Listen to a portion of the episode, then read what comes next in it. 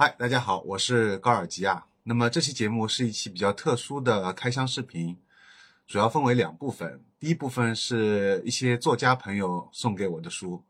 另外下半部分是一些出版社送给我的书。那么我们首先来看一下几个作家送给我的书啊。我们来看一下第一本，第一本是最近刚收到的，这本叫《第四条边》。是叫舜宇啊，舜宇这个作家。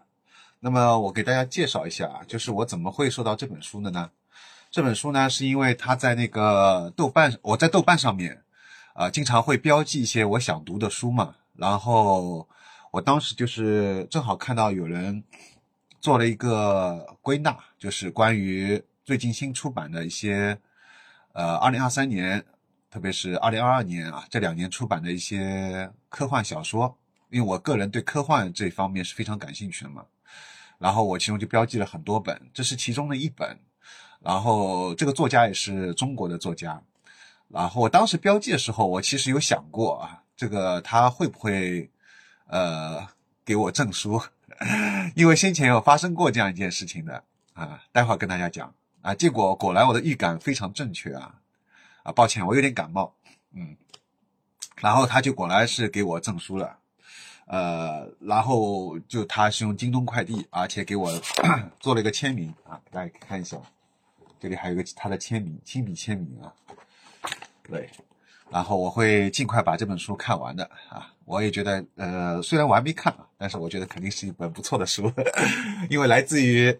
中国的科幻，我觉得在最近这这几年其实进步挺大的。大家都知道，可能是《三体》嘛，刘慈啊，大刘老师。那其实除了大刘老师以外啊，其实中国还有很多呃写科幻的都很不错的一些作家啊，特别是还有一些是不太出名的，或者说刚刚开始写科幻的啊，这些作家也是其实也是值得推荐的。但是他们就是说，呃，可能还不是很有名气嘛。在豆瓣上面，我也发现，就是很少有人去评论、关注啊这一方面，所以我也希望通过做这期视频，能让更多人来关注一下我们的华语科幻啊，中国自己的一些科幻的小说，好吧？这是第一本，我会把尽快看完啊。第二个就是三本啊，这样一本、两本、三本，这三本呢是一个系列。来自于宋照老师啊，都是宋照老师，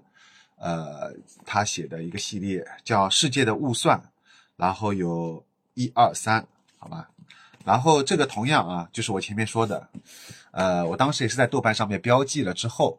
然后他主动给我发了豆邮，啊，说想给我证书，好吧，所以这也是宋老师的，然后宋老师的话，他一。呃，也有签名，并且还给我一些有一些赠语，是吧？你看，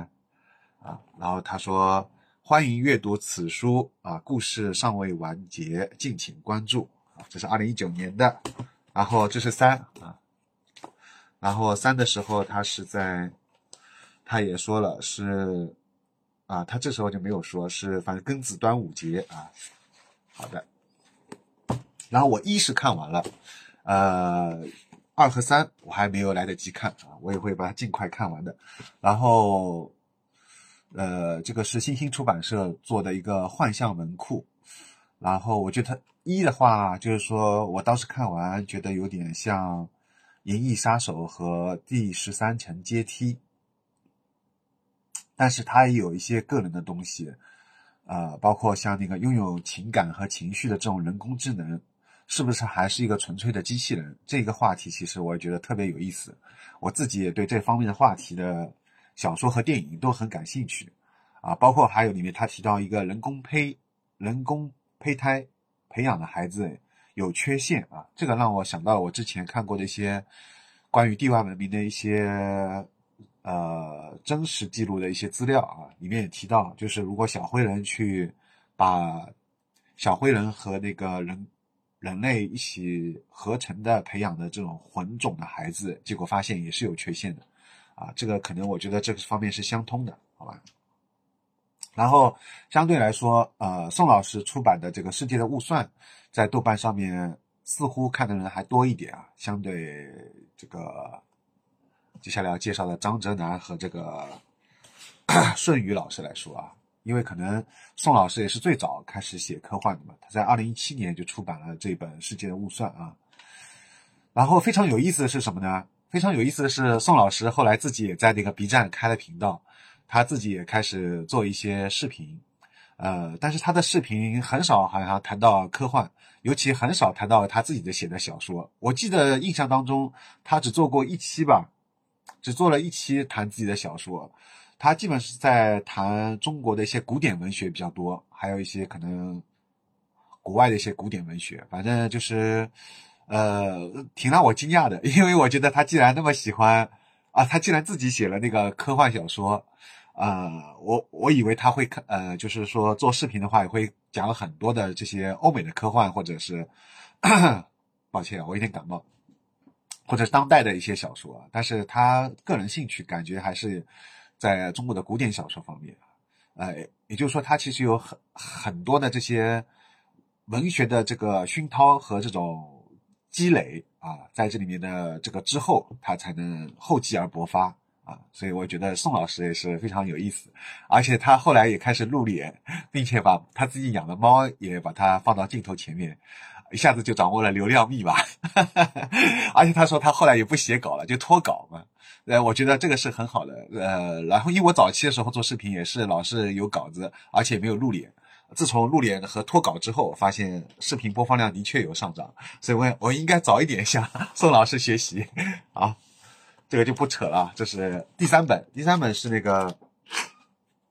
是我的一个朋友啊，叫张哲南啊，他的网名叫十九空青，他写的一本科幻小说叫《包心》，然后他也是在第一时间把他的这个小说就送给了我，我也在第一时间看完了。那么，包心的话是他是在二零二一二零二二零二一年四月份啊，这本书是出版了，然后这本书的话其实跟呃，就是顺宇老师和这个宋老师写的东西呢，呃，有一点关系，但是又又不完全一样。我觉得会比较硬核吧。这个包心特别硬核，我还没看过这个顺宇老师的啊。但我觉得这个十九的他的这个小说是比较硬核。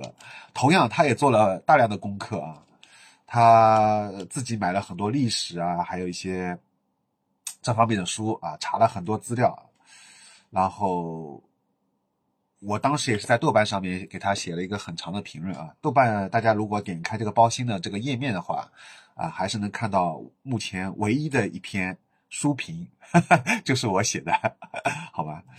呃，我这里有几个综合的印象啊，就觉得我也觉得他同样就是这三位作家的，就是文采，就是文学功底都是没话说的。而且这些科幻的设定也是非常严谨的，啊，同样就是因为我可能我看的东西还不是很多啊，就是说虽然我个人来说是很喜欢科幻的小说和电影，但是就是说电影可能看的比较多，小说还看的比较少，所以我首先能想到的从他们的小说当中想到都是一些电影的东西，比如说像呃十九的这本《包心》，让我想到了《云图》第十三层阶梯，还有《黑镜》啊这些东西，包括还有他的那个《梦乐头盔》。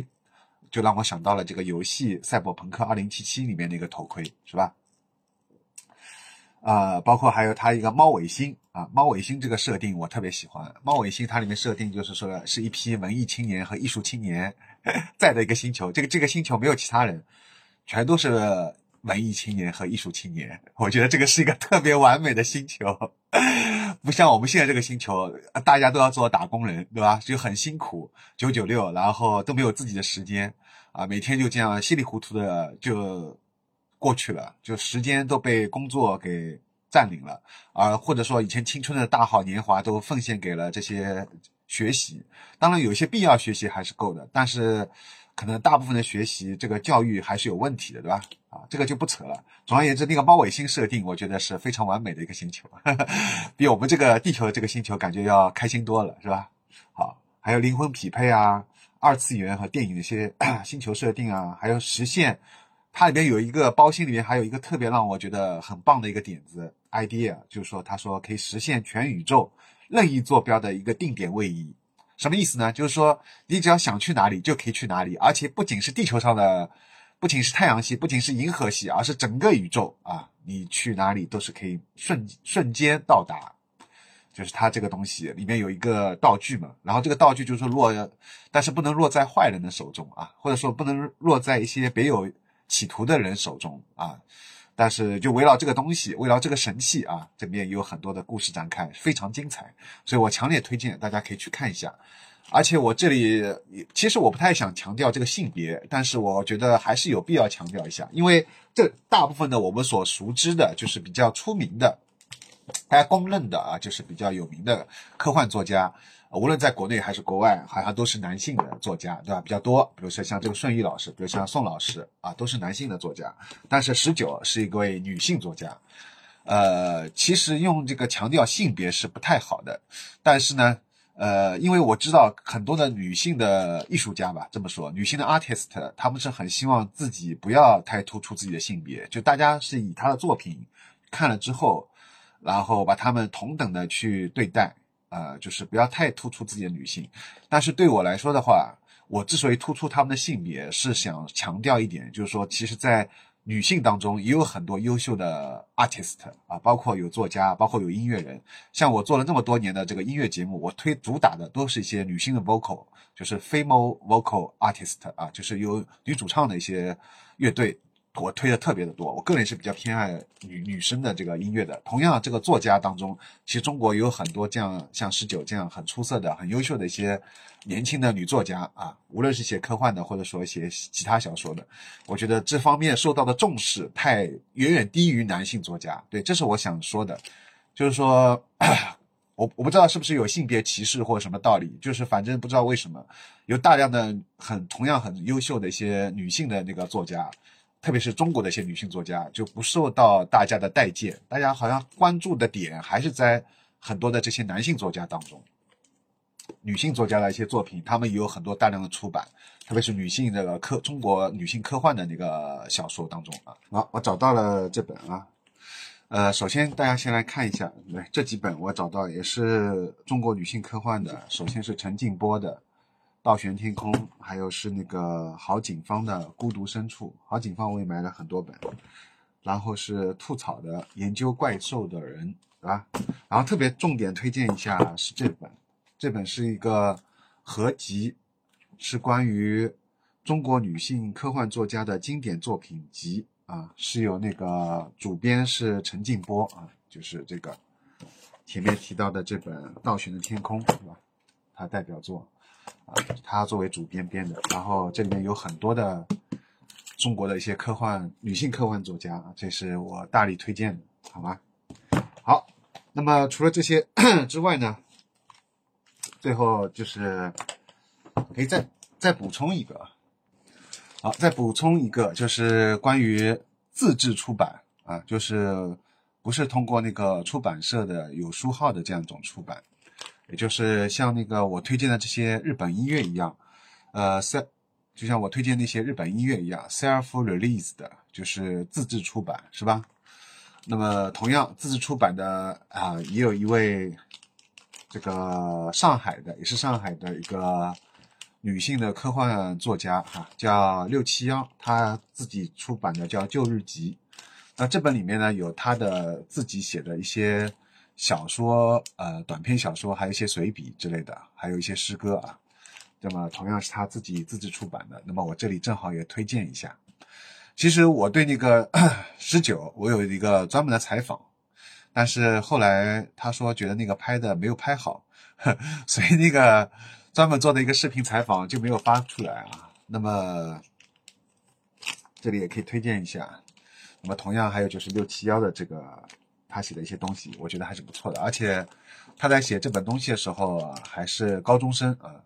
那么现在他已经是高中毕业了，所以我觉得也是才华横溢，好吧？而且他也获得了很多的全国的一些呃作文的竞赛比赛的一些获奖啊。好的，那么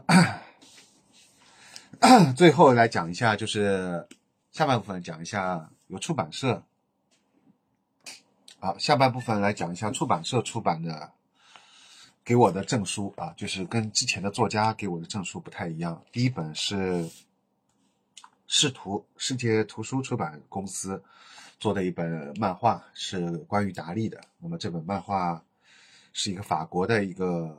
画家叫埃德蒙·波顿啊，他来画的。然后 他就是关于达利的一些生平那些东西。因为我个人是很喜欢超现实主义的绘画这种风格作品，所以我自己也在豆瓣上面成立了超现实主义、超现实主义的绘画的一个豆瓣小组。然后我啊，就是基本上只要是超现实主义的，尤其是达利、玛格丽特、恩斯特啊这些代表画家的一些作品的话，特别是中文版的一些书，我基本上都是看一本收一本。那么，所以我当时也是标记了在豆瓣上面，然后也是出版社，应该是试图的，可能是这个编辑啊什么，他联系到我，呃，说给我一个证书，然后希望我能也是给他在豆瓣上，呃，看完之后给他写个评论。但是这本书我后来看了之后呢，没有达到我的预期的这个高度啊，所以我后来就一直拖着没有写。然后这个编辑就对我特别失望，最后只赠送了一次，后来再也没有跟我联系过下文。但其实我买了很多视图的其他的漫画，我买了很多超多的，但是唯独就是这本稍微有点失望啊，但就挺可惜的啊，反正后面也没有联系了。如果他赠送的是正好视图的其他的一些漫画，我可能就写了。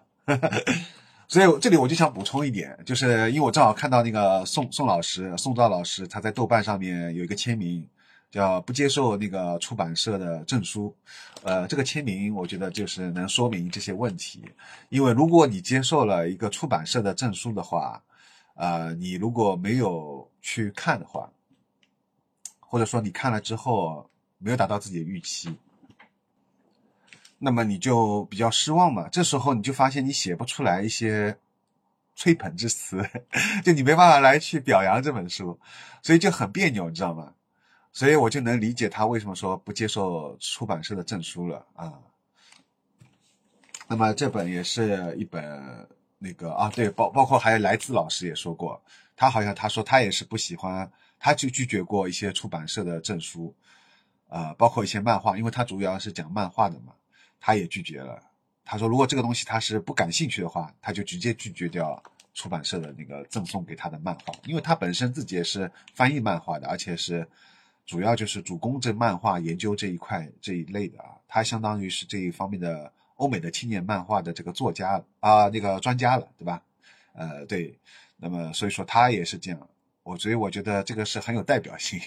当你接受了一个出版社的这个恩惠之后啊，你多多少少总有一种愧疚、亏欠感，一种不管怎么样，你要总给他写一点评论，是吧？但有时候你就会发现啊，这本正好你看了没感觉怎么办呢？是吧？这就很尴尬。呃，所以我觉得这跟那个作家呃给你送的那个就是证书还不太一样啊。好，那么这本同样也是出版社，应该是中信啊，中信出版，呃的一本关于冰岛的音乐一本书，叫《尖叫的经典》。那么，其实我个人对冰岛的这个音乐，特别是冰岛的摇滚音乐，呃，是特别的感兴趣的。但是，呃，我当时对这本书其实期待值也很高，所以是豆瓣上标记，然后中信那个编辑主动跟我联系，然后他把这本书。呃，在第一时间就赠送给我，然后我也看了，但是同样跟这个前面这本达利的遭遇就一样，就我发现，因为这本书里面虽然是关于摇滚朋克的，但是我觉得它其实涉及的东西不是很多，或者说它涉及的一些太古早了那种乐队，啊，而且关于那些音乐上的评论比较少，都介绍的是一些历史啊，而且怎么说？就是说没有达到，也是没有达到我的预期值。我觉得他如果能更多的对一些冰岛的地下的另类摇滚，啊，包括冰岛的后摇，因为冰岛的后摇其实是很强的嘛，他是对这方面去多挖一点就好了。但这方面的这个东西他涉及的很少，